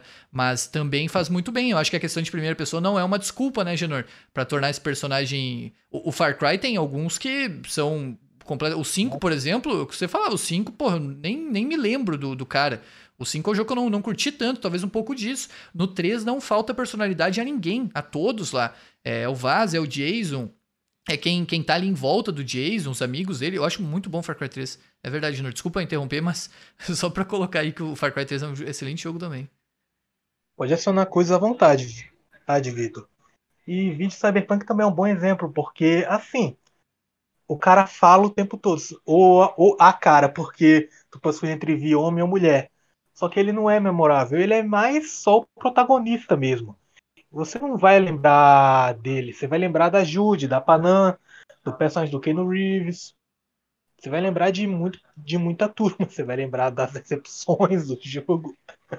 Esse é outro assunto, mas é assim: Tiff, Dungai, Jason são exemplos de que pode ter protagonistas bons, mesmo eles não aparecendo mesmo sendo de um jogo em primeira pessoa. E por enquanto é tudo. Eu quero botar lenha na fogueira, não sei até que extensão. O Darlan acho que ainda tá, tá dormindo ali um pouco, mas o Dark, se não estiver dormindo, aí dá um alô, né, Darlan? Pra quem não sabe, a gente tem que fazer um cortezinho aí antes, porque o Darlan tava acompanhando aí o futebol brasileiro, né? O cara é flamenguista, fica naquela, naquela aflição, né? Acho que vai ganhar alguma coisa. Mas, brincadeiras à parte, eu não sei que extensão o Darkzinho, o Fluff, assim, jogaram os jogos Resident Evil, mas eu sei que o Gui Saplak e o Nicholas têm relativa experiência é, nessa franquia. Eu queria botar a lenha na fogueira para perguntar qual a opinião de vocês sobre isso que o Agenor traz dos não protagonistas do Resident Evil. Vocês, vocês também não, não curtam, não curtem muito o protagonista do 8, do 7, é, o Ethan Winters aí? Vocês acham que, que essa franquia Resident Evil tem também bons não protagonistas em outros jogos, outros títulos que vocês vieram a jogar? Como vocês, o que, que vocês acham é, a respeito dessa dessa, dessa discussão da franquia Resident? Eu concordo com a Genor, mano. Eu acho que no Resident Evil 7 e no 8, que são os mais recentes, realmente os, os não protagonistas eles se ressaltam, porque o Ethan é muito sensal. Ele, ele, é, um, ele é bem esquecível mesmo, assim. Tanto é no, no 7, você, a gente lembra mais do Jack ali, que é um, que é um vilão muito massa. Eu, eu pelo menos, gosto, gostei bastante do Jack. No 8 também, se lembra ali da Dimitrescu, do Heisenberg. Você lembra até mais lá do Duke, que é o, que é o mercante lá, o gordinho, do que, do que com o Ethan. E eu, eu acho eu acho o Ethan bem fraquinho mesmo. Eu, e até gostei de ter puxado ali do Resident Evil, porque eu ia falar Resident Evil, eu gosto.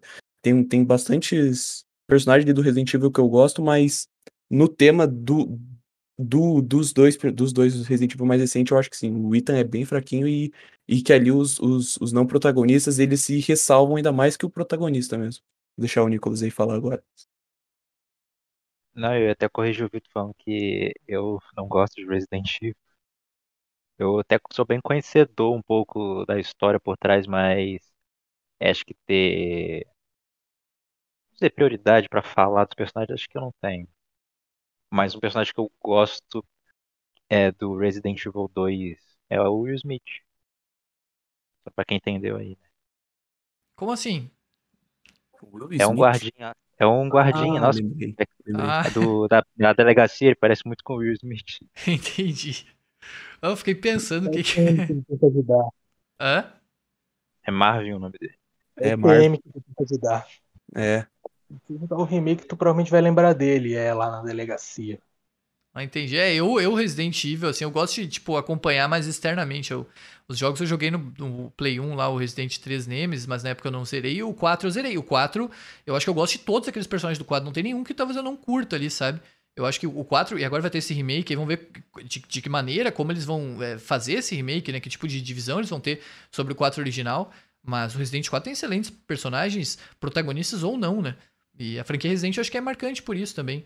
É, eu anotei apenas dois para citar aqui. Eu quero começar com um que é, são jogos bastante particulares, assim, que são aqueles jogos é, episódicos, né, que, em que você interage, faz escolhas, que são os jogos The Walking Dead da Telltale.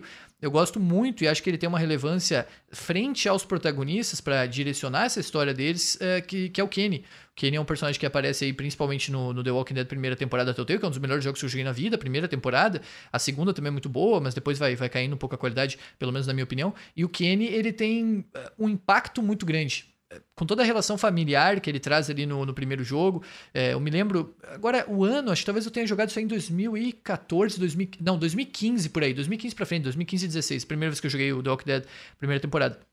E aquele episódio, talvez tenha sido o segundo, terceiro ali, em que tem uma reviravolta muito grande na vida do Kenny, me marcou demais. É, dentre os vários impactos, assim, as bombas que, que esse The Walking Dead primeira temporada solta, e nenhuma, delas é muito, nenhuma delas é muito gratuita, né? Como acontece em algumas temporadas futuras, assim, em que o jogo te coloca perdas, te coloca é, possíveis é, impactos emocionais, mas sem uh, aquela construção anterior que é necessária. E 1 não tem isso. 1 realmente é muito bem feito nesse sentido. E o Kenny é um dos personagens que vai ter uma influência direta nos acontecimentos, diretos para a vida dele e depois para outros personagens fora é, para o futuro de, sobretudo temporadas é, que, que vêm depois, né, sem querer entrar muito no território de spoiler, assim. Mas para Clementine e o Lee, que são os protagonistas do 1, talvez o Kenny seja o não protagonista mais usar uma expressão engraçada, que o não protagonista é mais protagonista. Porque ele realmente é o mais fundamental ali para que a relação do, da Lee, do, do, do Lee, né, e da Clementine ela dê algumas voltas. Então eu gosto muito do, do, é, do Kenny frente ao que ele representa nesse que é um dos meus jogos favoritos, que é o The Walking Dead da Telltale. É, Darlan, tá de volta, Darlan? A gente tá com a terceira chamada. o Darlan realmente desapareceu, cara. Não é a primeira vez que ele faz isso. O Nicolas tá falando do podcast lá de melhores animações, naquele lá também. Ele apareceu no início, depois sumiu completamente. Existe aí, é, alguém quer contribuir com mais algum não protagonista, assim, que se recorda? É, Fluff, por favor. Darkzinho também, se quiser comentar alguma coisa sobre Resident Evil e sobre algum tema que a gente abordou, fique à vontade, Darkzinho. Nicolas Augusto, Gui Saplak, Agenor. Ah, eu queria falar mais uns dois aqui que é, eu não acho que tem muito aprofundamento sobre eles, mas eu acho que não poderia deixar de citar. Eu até achava que um desses alguém ia falar. O primeiro que é o Sully, né, do Uncharted, da franquia. Que eu não vou dizer assim que. Eu até pensei, será que ele é um protagonista, no caso, mas. É, ele tá mais como secundário, aparece naqueles momentos mais cruciais, mas que depois é o Drake por conta própria. E é aquele personagem carismático, que é, principalmente no meu favorito, que é o 4, e arrebenta demais. E um outro que joguei recentemente, é, acho que se o Tal estiver vendo, é, no, escutando no Spotify, você vai ver no YouTube, depois acho que vai até gostar. O Pauline, do Mafia 1. Achei muito legal esse personagem. Acho que a história ela é muito imersiva. E aquele contato que a gente tem, por exemplo, com a com todas os do grupo, ele que é, que realmente ser seu amigo, que dá para ver pelas atitudes dele que ele faria de tudo para te ajudar no possível. E estou ansioso até para jogar as continuações, porque é uma, um jogo que eu gostei bastante. Depois de tudo que vocês comentaram, assim, o Townsville principalmente, né, que se tornou o principal jogo, assim, o que ele mais gostou de jogar até hoje, o Mafia, eu tô bastante ansioso também, Nicolas. Eu, eu nunca joguei nenhum, eu só tenho dois no PlayStation 3, mas eu quero jogar. Não, esse um é, é, muito bom, muito bom. É muito bom mesmo. É um remake do, e, do PlayStation como, 2. Né? Como ele falou, comece por ele, porque é, é importante pro 2. É mesmo. Que, Junior? O remake do Mafia 1 é o melhor jogo da saga mesmo. Mas em hipótese alguma, não jogue o Remaster 2, na moral, cara. Por quê? Jogo de Play 3 mesmo. O, ele tem alguns bugs, coisa assim. Vocês jogaram, Nicolas e, e Gui, ou Darkzinho também, vocês chegaram? Eu, eu, eu iniciei no Play 4 normal, mas acho que o Agenor falou de Play 3, não é? Eu tô falando do Mafia 2 que saiu pro Play 4, o remaster. O que tem ah, aí, Eu não tive problema ainda não. É que assim, ele é meio que um demaster e pra platina ele complica mais que ele coloca muito coletável e muita coisa também. É assim, um dia eu vou pegar ele na retro do Xbox. E falando em Xbox, eu queria muito citar o Baird da saga Gears of War. O, se o Vi vai se lembrar, porque ele é o protagonista do Judgment que a gente jogou. Lembra? Que é o, é o cara loiro lá, né? Isso aí. O Gears of War tem diversos uh, personagens, assim, que, que. Claro, eu joguei apenas, né? E foi até com você, Júnior. A gente tem que começar lá na ordem correta, né? Eu joguei apenas o 13 e o Judgment, mas tem muitos personagens interessantes. A história, para mim, ela ficou meio que flutuando, Júnior, porque eu não comecei como deveria, né? Na linha de, de lançamentos, assim, é, cronológicos, pelo menos, é, um, dois, três, né? enfim. Então eu comecei meio fora de ordem. Mas eu, eu gostei do pouco ali que eu pude, talvez, entender, né? Mas ainda tem muito que tá para mim flutuando, assim, eu preciso dessa ligação, né? Quero jogar aí. A gente tem que futuramente aí marcar o 1, o 2. Eu fiquei surpreso do que você falou uh, sobre o Mafia, assim, porque eu quero jogar ele no futuro no PlayStation 4 também, Junior. Tomara que, que não enfrente muitos problemas, né? Tem recentemente o GTA Trilogy, que também entra nesse tema de The Master. Agora, essa semana polêmica aí do, do The Last of Us, que acho que enfim, fica para uma outra hora também, mas esses, esses remasters e remakes sempre são bastante controversos, né? Em, muito, em muitos casos, assim, acontece de, de gerar burburinho, né? Crítico, assim. É, eu, eu ia voltar com, com relação ao que o Nicolas do Sully, eu não sou o maior fã de Uncharted, mas esse é um personagem que eu gosto bastante. Não tenho muito a colocar assim de negativo ao Sully. Acho que da franquia Uncharted, o que me leva muitas vezes a não curtir é, é um pouco do, do desapego que ela tem o 4 eu não joguei, talvez o 4 corrija isso, mas eles parecem ser realmente aqueles filmes de ação da sessão da tarde. Assim, eles são muito bons na ação, na aventura, mas eu gostaria de, de ter um pouco mais. Talvez seriedade não seja a palavra, mas de profundidade nesses personagens. Os vilões eu acho todos, pelo menos do 1, 2 e 3, assim, vilões que não, não marcam de maneira nenhuma, né? Agora o Sully, o, o Nathan Drake, a Helena, são personagens de alguma forma que, que eu curti, assim. Agora a relação, a motivação, esse caminho para o que eles fazem, não me ligou muito, não me prendeu muito nesses jogos. Mas eu gosto da franquia Uncharted e quero jogar o 4, que dizem, para alguns é, é o melhor, né? É o melhor de todos. É, no caso, eu também não sou muito fã da franquia, porque, por exemplo, eu gosto. O primeiro que eu joguei foi o 4 e eu adorei. Aí eu falei, pô, os outros devem ser muito bom. Eu joguei um, eu não gostei. O dois, ele é bom, gostei. Esse eu gostei também. E o três, achei muito chato. Então, mas o 4, é, que o primeiro contato que eu tive e a, aquele personagem ali tendo aquela sua participação, eu achei incrível. E no 1 e nos outros também ele tem a sua importância. No 2 que ele não aparece tanto, mas é, no 1 é, já é o primeiro contato que o, o Nathan tem e depois no 3 é mais explorado, né, que é o passado do Nate com ele, mas acho que eu não podia deixar de citar, porque ele acho que é a cara de um personagem secundário marcante. Tu jogou o Lost Legacy, Nicolas, ou não? Joguei também. Tu curtiu? E não aparece Gostou? nenhum. Gostei muito. Não, desculpa. Eu gostei do, do início e depois, no final, eu achei chato. Pra não falar, depois me contradizer que eu, eu tava falando, pô, tô curtindo aqui depois. Eu falei, não, tá muito chato. Porque é na, é na, é na fase 3, que você vira um mini mundo aberto o jogo. Sim. tem que explorar pra lá, pra cá, pra lá, pra cá. E eu tava o quê? Platinando junto, né? E deixou isso mais chato ainda. Pegar um monte de coletável. Mas... Ah, esse é o meu medo com o 4. Até hoje eu não joguei o 4 por um pouco de preguiça disso, assim, dos coletáveis. É, é esse elemento que botaram. É porque o, o, Lost Legacy é o que mais tem coletável. Então você imagina, essa área que vira. É que nem na, no jogo 4, mas também tem uma área que vira um mundo aberto, que é um pouco maior, mas é um pouco mais rápido. Aí é tipo, Legacy, um é tipo dia 1 pequeno. de Seattle de The Last of Us 2. É tipo o dia 1. Aqui tem aqueles prédios todos, uhum. né? É tipo isso, tipo Sim. isso. Aí, tipo, ainda, o espaço é menor e um monte de coisa para fazer coletáveis, no caso. Aí eu achei muito chato e arrastado. É, e Mas tem um jogos da franquia eu gosto muito. Ainda tem um troféu de você passar essa área inteira sem usar arma de fogo. Daí fica Caraca. pior. Né? Mais ainda. Fica Nossa, foi muito chato. É o quê? Só corpo a corpo ou tem que sair correndo? Você corpo é só corpo a corpo, mas, mas pra você pegar o troféu, você, você basicamente só sai correndo ali. Nossa. É bem, bem chatinho, não. Você, ia comentar uma coisa, Genor, que eu vi, acho que você tava falando alguma coisa. É assim, é porque a gente. É, tu, você ainda não jogou o Gears of War 1. Mas no 3, a turma tá meio que separada. O Marcos tem o time dele, o Cole e o Baird tem o time deles. Só que no 1, você vê muita relação. O Marcos, ele é o líder, frio, que todo mundo ama e acha incrível. Mas o auge dele mesmo foi no 3. Só que assim, quem vai se desenvolvendo nos jogos anteriores são Dom e Baird. O Baird ele é um personagem muito engraçado, você ganha, você ele te ganha pelo carisma. E depois do Marcos, a imagem de Gears é ele. Só que o Dom, ele é um personagem amado porque ele é muito realista.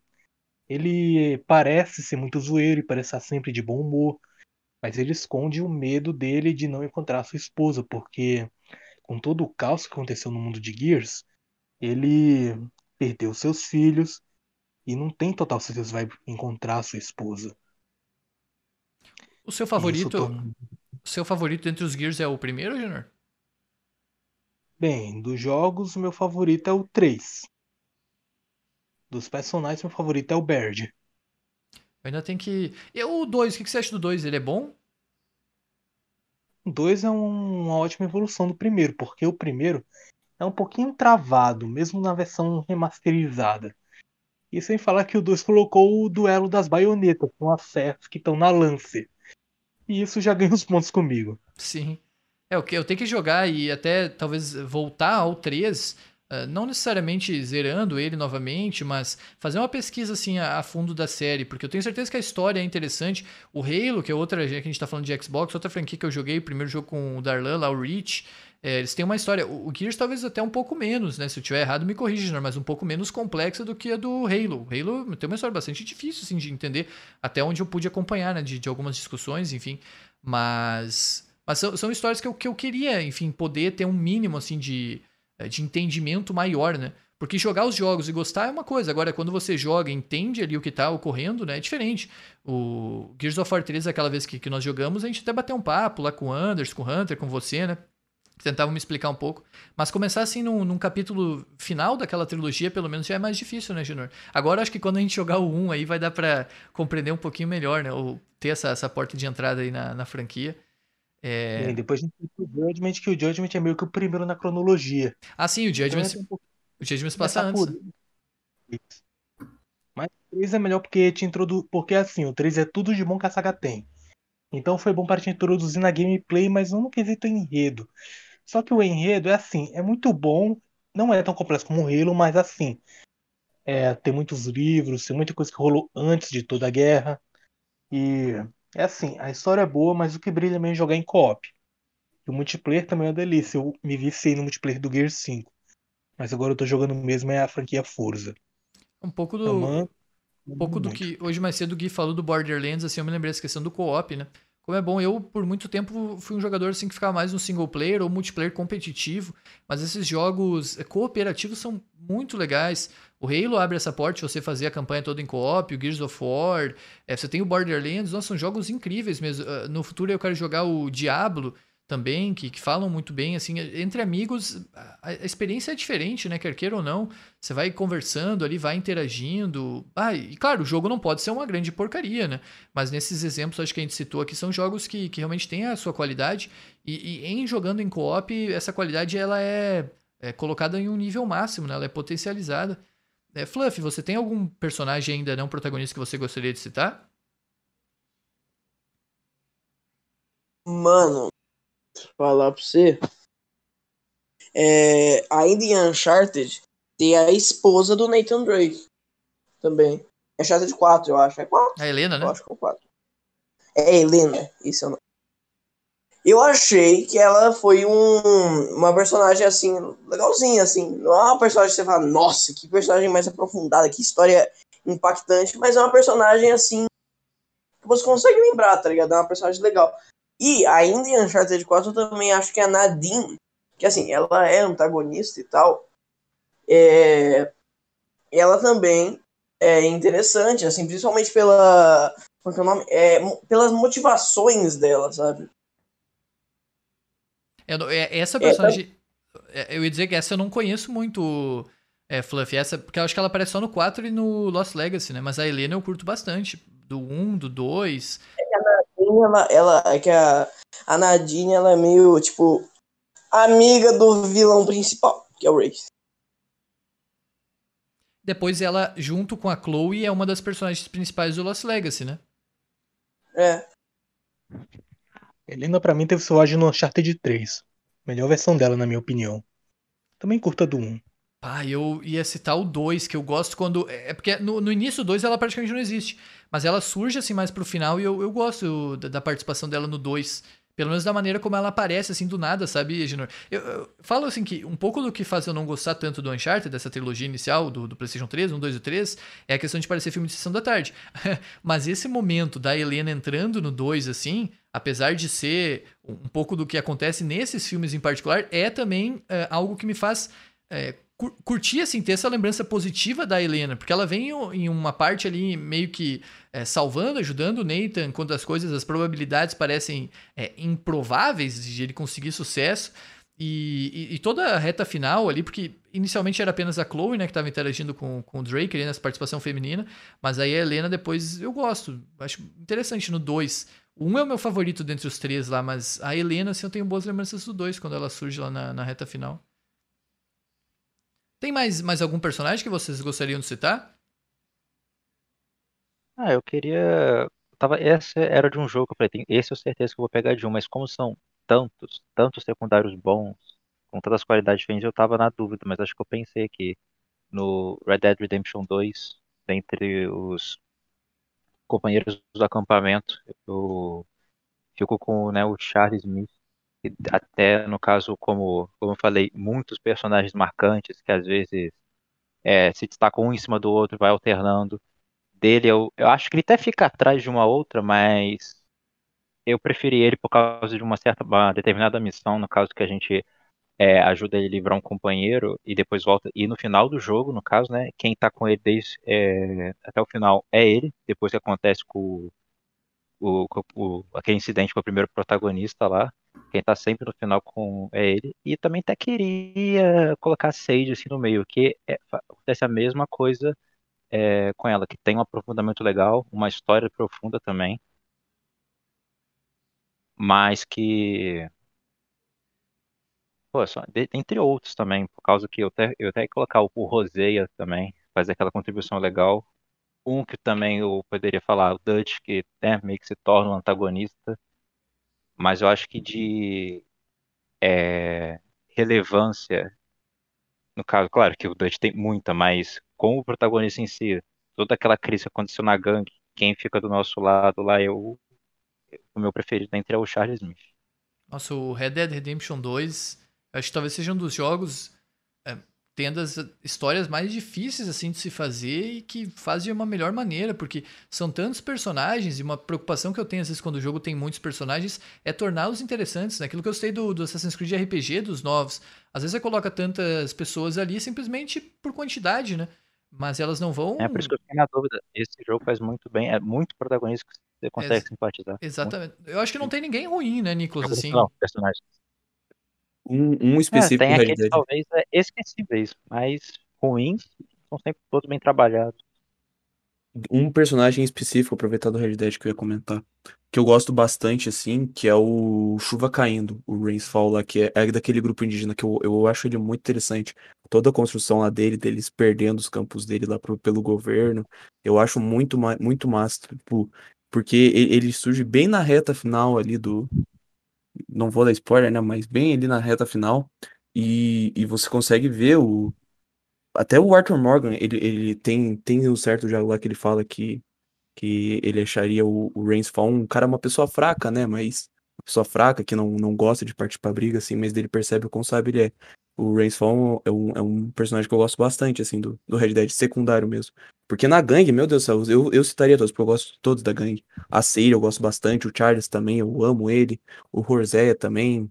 O.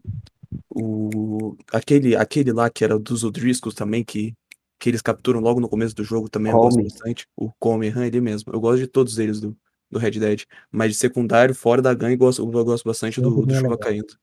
Eu acho ele bem legal, o Chuva Caindo. É o... Porque todo aquele arco dos, dos indígenas eu acho muito, muito massa. Eu, eu me impressiono, assim, como. E agora a Rockstar mudou muito sua estrutura, mas depois do GTA V, que é um jogo que tem uma história completamente esquecível, assim, em muitos momentos, eh, eles conseguiram fazer uma, uma coisa tão densa como é o Red Dead Redemption 2. Esses personagens, o Nicholas falou Dutch, né, que vai se tornando antagonista, eles é, são todos muito humanos, né, eles cometem erros. O próprio Arthur Morgan, a forma como ele quer ter essa sua redenção, né, para fazer referência ao título do jogo, é muito legal. Tudo isso acontece em tempo real, assim, a gente vai acompanhando, não, não tem nada que um, pareça muito como um deus ex-máquina, assim, caído do céu, numa coisa de ruptura. É, esses personagens, eles caminham e é como se fossem ações que a gente pudesse esperar deles para os acontecimentos que vão rolando, né? E, isso não se passa só com um, com dois, são com todos. Bah, eu acho muito legal. O Red Dead é um palco, assim, eu acho que também é um balaio cheio, né, para esse nosso tema de melhores não protagonistas, porque tem muita, muita gente boa. Eu, eu, Eu até. Cara, Pode, pode falar. Não, pode falar, Gui. Eu ia dizer só que eu gosto da Seire, que para mim, além do Kenny, eu tinha notado a Seire, porque eu acho ela muito boa, mas são todos, né? São todos ali que são excelentes.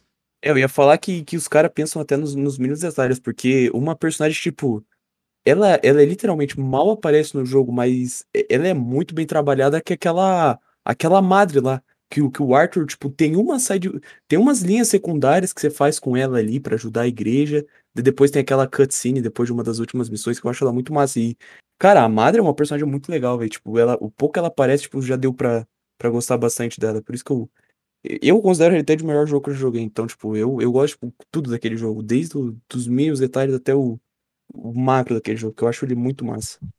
cara, no Red Dead 2, assim, um bagulho que eu penso também é que as missões secundárias, os personagens delas, eu também acho eles muito interessantes, cara. Por exemplo, tinha um escritor, que agora eu não lembro o nome dele, mas a missão secundária dele é muito boa e conforme você vai fazendo as missões, o John, o Arthur vai entregando comida na casa dele e tal. Você vê que o cara, ele chegou a morrer de fome sem dormir, de tanto que ele escrevia. Também tem o veterano, que é- o nome dele, se eu não me engano, era, era Hamish, que é um veterano da guerra que teve lá na história do jogo. Cara, eu acho muito interessante também os personagens secundários além dos principais, sabe? Às vezes tem uns conteúdos assim, né, Darkzin, que talvez alguns jogadores, claro, a gente às vezes busca troféus e acaba fazendo, mas alguns jogadores até passem por cima. Eu não sei quem é que, se foi o teu tio maluco que disse ou se foi alguém que, que tá aqui presente, que leu o diário completo lá do Arthur Morgan no Red Dead 2 e era cheio de informação interessante. Eu, por exemplo, não li, sabe? Mas coisas que algumas desenvolvedoras podem nem lembrar ou nem querer fazer assim porque pensam que são ah, coisas supérfluas que não, não chamam tanta atenção. Mas no Red Dead 2, acho que a Rockstar foi muito feliz, porque essas missões secundárias são muito boas. Às vezes, a- a- por exemplo, o personagem lá que fica andando, aquele amigo do Gavin. Pô, o cara é foda, é legal e, e é, um, é uma pequena parcela ali do, do universo do Red Dead, né? Então, ali eu acho que eles foram perfeitos em tudo. Ah, Eu, eu acho que em algum momento, quando o cara tá platinando o jogo, ficou meio chato. É a única crítica que eu tenho. Tipo, caçar animais lá e tal. Não, não curto Pegando tanto. aquelas plumas lá, meu Deus É, do céu, aquelas mas- penas, Jesus Cristo. Nossa, mas o jogo, assim, a forma como ele foi feita é uma obra-prima mesmo. Se você História. liga pra NPCs, se destacam. Não sei se vocês lembram do. Aquele outro veterano de guerra que fica na, em Valentine, Mickey. Alguma coisa do jogo dar que, um que ele te pede. Aham, eu lembro, eu lembro dele. Tem outro em Rhodes Ah. também, né? Não, falando em Rhodes, agora eu lembrei que lá, na, na, na loja do armeiro, eu lembro quando eu tava jogando, que tinha um, um carinha fantasiado de prisioneiro lá embaixo, cara. Quando eu tava jogando a Cara. primeira vez, eu vi aquilo, eu pensei, mano do céu, velho. Não. ó- olha as coisas que Ah, acontecem é o dono da loja cara. de armas. Aham, o dono da ele. loja de arma. Ele Cara, o quando, dele. cara, quando eu olhei aquilo, eu pensei, mano do céu, esse jogo tá louco, velho. Tá metendo de tudo mesmo. Muito massa, cara. Também no jogo tem um- uma área que você, que você passa perto, que tem um cara peladão no meio do mato correndo. O Ivano, que não é o lobo, cara, é muito bizarro. Eu aí também. Foi muito bom, cara. Eles conseguiram encher esse mapa, assim, de vida mesmo, né? Não é aquele Sim. mapa que tu, tu se sente, é, enfim, sem fazer nada ali, ou... É um mapa grande e tal, mas com muito conteúdo. Espero que a Rockstar um dia faça, e acho que vai fazer ainda um Red Dead 3. A gente não sabe o jeito que a Rockstar tá hoje em dia, mas... É o que o pessoal critica, né? Que, tipo, esses jogos de mundo aberto ultimamente é bem, bem genericão, bem, bem, bem sem nada pra fazer. E, e se tem alguma coisa pra fazer, é tudo repetido. Mas Red Dead não, cara. Eu, eu, tipo. Eu. É bem, é bem vivo o mundo lá, sabe? Porque é, é bicho pegando. Nossa, eu, eu nunca vou esquecer quando, quando eu vi o, o, a avezinha passando no rio e pegando um peixe. Eu fiquei, Nossa. mano, ó, olha os detalhes desse jogo, velho. É muito, muito louco. É, Existe mais algum personagem assim que vocês gostariam de acrescentar? Eu já, já coloquei todos os meus aqui. O Darlush que foi dormir, sumiu do, do podcast. Não sei se mais alguém Os tem que alguma. eu tinha também. Os que eu tinha também já foram e pegaram os meus aí. Então, Um que, um que Eu ia falar. Ah, pode continuar. não, pode falar. Nada de boa. Um que eu ia falar, só que bem na hora o, o Agenor falou sobre o mesmo personagem que eu ia falar, era o Dom, cara, do Gears of War, que eu achei ele um personagem muito melhor que o, que o Marcos. Eu ia falar as, as, as mesmas coisas que o Agenor falou, sobre ele ter aque, aquela trama com a mulher dele e tal. Eu acho muito melhor que o próprio protagonista, sabe? É muito legal mesmo. É isso, então, galera. É, bom, esse tema era, era complicado, né? Eu, pessoalmente, assim, tinha bastante dificuldade em lembrar de alguns personagens, mas acho que vocês foram todos brilhantes. Eu gostei muito, né, de, da nossa discussão hoje, nessa tarde, que apesar do, do Darlan, né, pô, o cara dessa essa sumida aí no meio. O Fluff comenta que tem saudade do Darlan, ele faz isso, né, o Fluff? O cara desaparece do, do podcast aí. Mas nós tivemos grandes estreias e eu quero aproveitar para convidar sempre. O Fluff já tinha participado antes, o Agenor, o Darlan, além de reconvidar né, o Fluff e o Agenor Darlan para voltar em edições futuras, deixar aqui, espero que vocês tenham curtido participar, esse convite Interromper, mas eu também. tenho que ir, Vitor. Hã? O que, Agenor? Desculpa interromper, mas eu já tô de saída. Não, de boa, É, Agenor.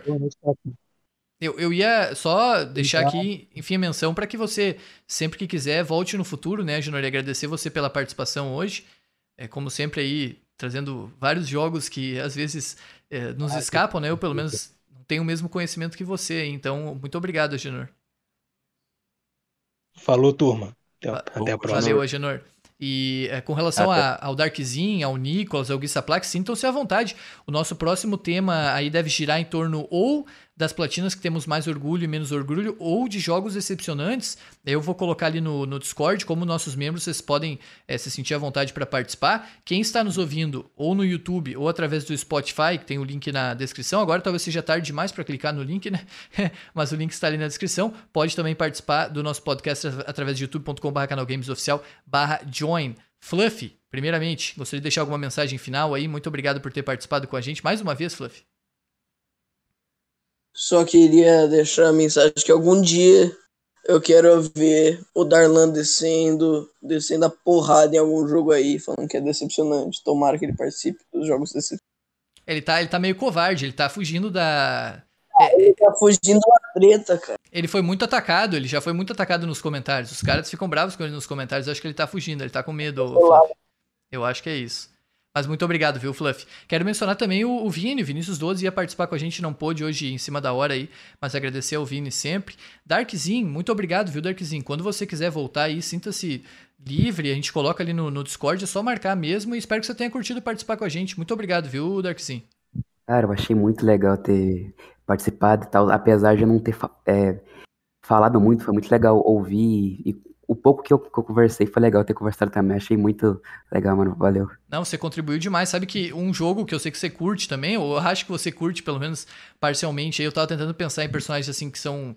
Não protagonistas que são bons, é o Death Stranding. O Death Stranding tem alguns personagens bem interessantes ali. Eu teve uma hora que eu até pensei em falar sobre, sobre isso, que tipo, todo mundo lá, eu, eu acabo que eu achei mais legal que o próprio pro- protagonista, né, que, que é o Sam. Cara, os personagens de lá são muito bom, muito legal, menos o o Sam, eu não gosto muito dele, mas eu não acho um, um protagonista ruim, sabe? sim, Só não sim, gosto sim. muito mesmo. É, mas é verdade, os outros eles se diferenciam bastante, porque o Sam é aquele cara caladão e tal. É, ele é muito quieto, tem aquela fobia dele, né, de não querer nem en- encostar nos outros. Então, É o mesmo problema do, do Resident Evil 7 e do 8. O protagonista bem quietão ali que qualquer um sobressai ele. É, o Sema, acho que a personalidade dele é não ter personalidade, né? O, Uhum. o Kojima, ele faz. é, diferente talvez do Red Dead, que são todos humanos, assim, reais, acho que no Death Stranding são todos meio malucos, né? Tem o, o Mr. ah, Hartman, acho que é. Porque tem o Deadman, eu acho que é Hartman, que é aquele doutor, que é o Nicholas Winheft, que é um diretor lá que você deu o visual dele, que ele fica apitando o coração a cada tempo, que ele fica desacordado, depois ele volta. É cada coisa maluca, assim, que Kojima conseguiu criar nesse universo. Não sei de onde ele tira tanta ideia, é um cara muito criativo mesmo. Mas ele não vai agradar todo mundo, né? Porque esse já é um jogo mais. É de um outro campo, assim, né? O Death Stranding é um jogo meio, meio doido mesmo. Mas eu, eu curto bastante, citei aqui porque eu sei que o, que o Darkzin também gosta. Gui Saplak, muito obrigado, Gui Saplak, por ter participado com a gente. Espero que você volte aí em edições futuras, Gui Saplak. Obrigado pela, Eu- pela sua contribuição hoje. Eu que agradeço aí a oportunidade de estar aqui. Eu gosto bastante de ouvir, eu sempre estou escutando aqui os, os programas que vocês gravam e estar aqui para poder participar é bem legal. vamos ver se eu consigo aparecer aí, pretendo aparecer nos próximos. Queria dizer que o PlayStation 5 do Vitor é meu, porque ele falou que quando a Ellie Uhum. fosse pro Fortnite, ele ia parar de jogar. Então, já lança o Play 5 aí pra gente, Vitor. E é isso. Ah, não era pra deixar isso registrado. E até. Ih, tem- tá clipado lá, hein? Meu Deus do céu. justo sortear. Eu Vai- acho que é É, justo vai ter que sortear. ó, o próximo sorteio aí. Vai. Pra todos que sabem essa informação, tem uns que já esqueceram, pra dar mais chance. que Foi pior que vão chegar, né? Pior que vão chegar. O maldito remake, Vão né, cara? eu perdoo você, Vitor. Se você me der skin da L, der skin da L Meu do Joey no Fortnite, já Deus. perdoo. E vai vir caro, eu acho, isso aí, né? Dá Os cara- 30 ó, disso pra ter aí. tava disposto a dar Thor? É, da Thor lá, tava o quê? 70 reais era um pacote, né? Pelo amor de Deus, ah, cara. maldito remake, agora vai trazer até isso pro Fortnite. Nicolas Augusto, muito obrigado, Nicolas Augusto, pela sua participação hoje conosco aí. Espero que você tenha gostado, né? Da outra que vez você não, não conseguiu, mas volte sempre, Nicolas Augusto. Não, pode deixar. Eu que agradeço. Muito obrigado pela oportunidade. Eu espero que o Taos e o Thales escutem, que eu escutei o deles inteiro também. Esse é o mínimo.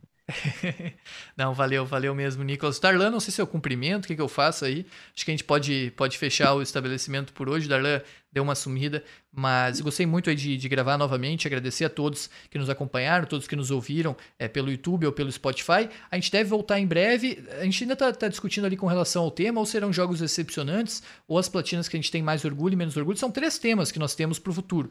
O outro vai ficar por fim, que é jogos que nós gostaríamos de esquecer. Aí pro sentido positivo ou negativo, né? Às vezes a gente quer esquecer algum jogo para poder experimentar ele como se fosse a primeira vez, mas esse tema vai ser o último, só, só decidindo qual vai ser realmente o imediato e o próximo.